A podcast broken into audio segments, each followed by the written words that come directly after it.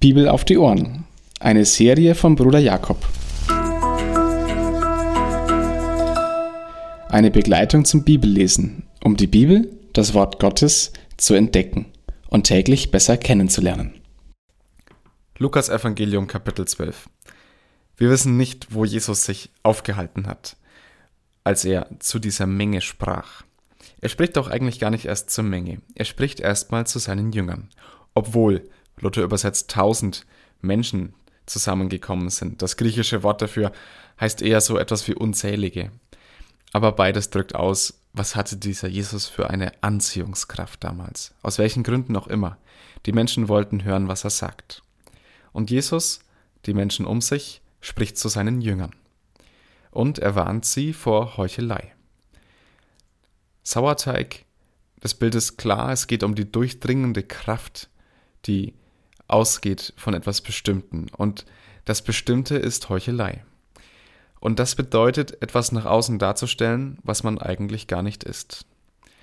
Es geht Jesus an dieser Stelle für seine Jünger um Wahrhaftigkeit. Er möchte, dass sie genau das Gegenteil leben von Heuchelei.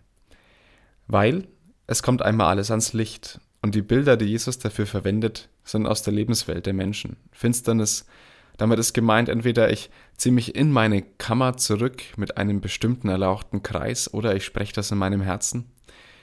Und auf Flachdächer kann man hervorragend hinaufklettern und von dort auf den Dächern predigend den Menschen das sagen, was eigentlich im Verborgenen bleiben sollte. Jesus ruft seine Jünger vielmehr zum Bekenntnis auf.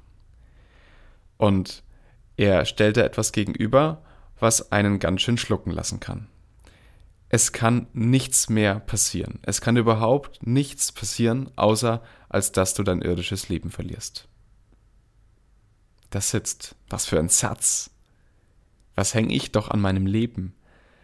Das Einzige, was mir passieren kann, ist das, wenn ich mich zu Jesus bekenne, schlimmstenfalls, dass ich umgebracht werde.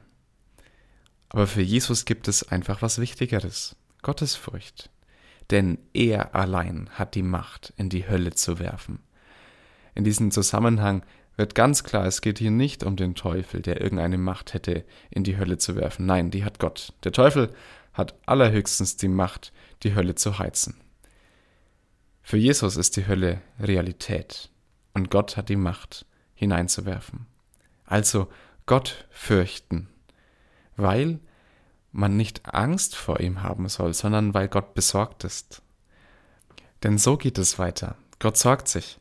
Gott sorgt sich schon um Tiere, die damals schon einen Pfifferling wert waren. Was war ein Sperling schon wert? Oder ein Haar, was vom Kopf fällt, was einen erstmal, wenn es ein einzelnes ist, niemanden groß kümmert. Um die Dinge sorgt sich Gott. Und wie viel mehr wert sind dann die Jünger und ist dann das Leben der Jünger, der Menschen, die Jesus nachfolgen. In dem Bekenntnis zu Jesus liegt also ein ganz großer Ernst. Und diesen großen Ernst, den unterstreicht Jesus. Und er warnt vor dieser Verleugnung. Und in diesem Zusammenhang kommt dann die Sünde gegen den Heiligen Geist. Und hier könnte man einen Widerspruch zwischen Vers 9 und Vers 10 sehen. Erst heißt es, wer den Menschensohn, also wer Jesus verleugnet, wird auch vor Gott und den Engeln Gottes verleugnet werden. Und dann heißt es in Vers 10, dass genau das vergeben, vergeben werden kann. Hier muss man kurz meines Erachtens ein bisschen den Perspektivenwechsel mitgehen. Denn bis Vers 9 spricht Jesus zu den Jüngern und über die Jünger. Und ab Vers 10 geht es um dieses Gegenüber, wenn Jesus bekannt wird und sich zu ihm bekannt wird vor den Menschen und vor Gerichtssituationen. Und hier kommt es auf das Bekenntnis an, vor den Menschen zu Jesus Christus. Denn das Normale, das Normale, das das sein wird, ist, dass Worte gegen den Menschensohn gesprochen werden. Und die Worte, die gegen den Menschensohn gesprochen werden, von denen, die außen stehen, für die kann Vergebung geschehen. Diese Worte können vergeben werden. Aber für die, die innen stehen, sind Worte gegen Jesus Worte gegen den Heiligen Geist. Deswegen passt 9 und 10 schon zusammen. Wer den Heiligen Geist lästert, dem soll es nicht vergeben werden. Also wer Christus schon kennt, der darf das nicht tun. Und hier muss man aufpassen, dass man die Spitze des Ganzen nicht abbricht, aber auch nicht in eine peinliche Selbsterforschung hineinkommt.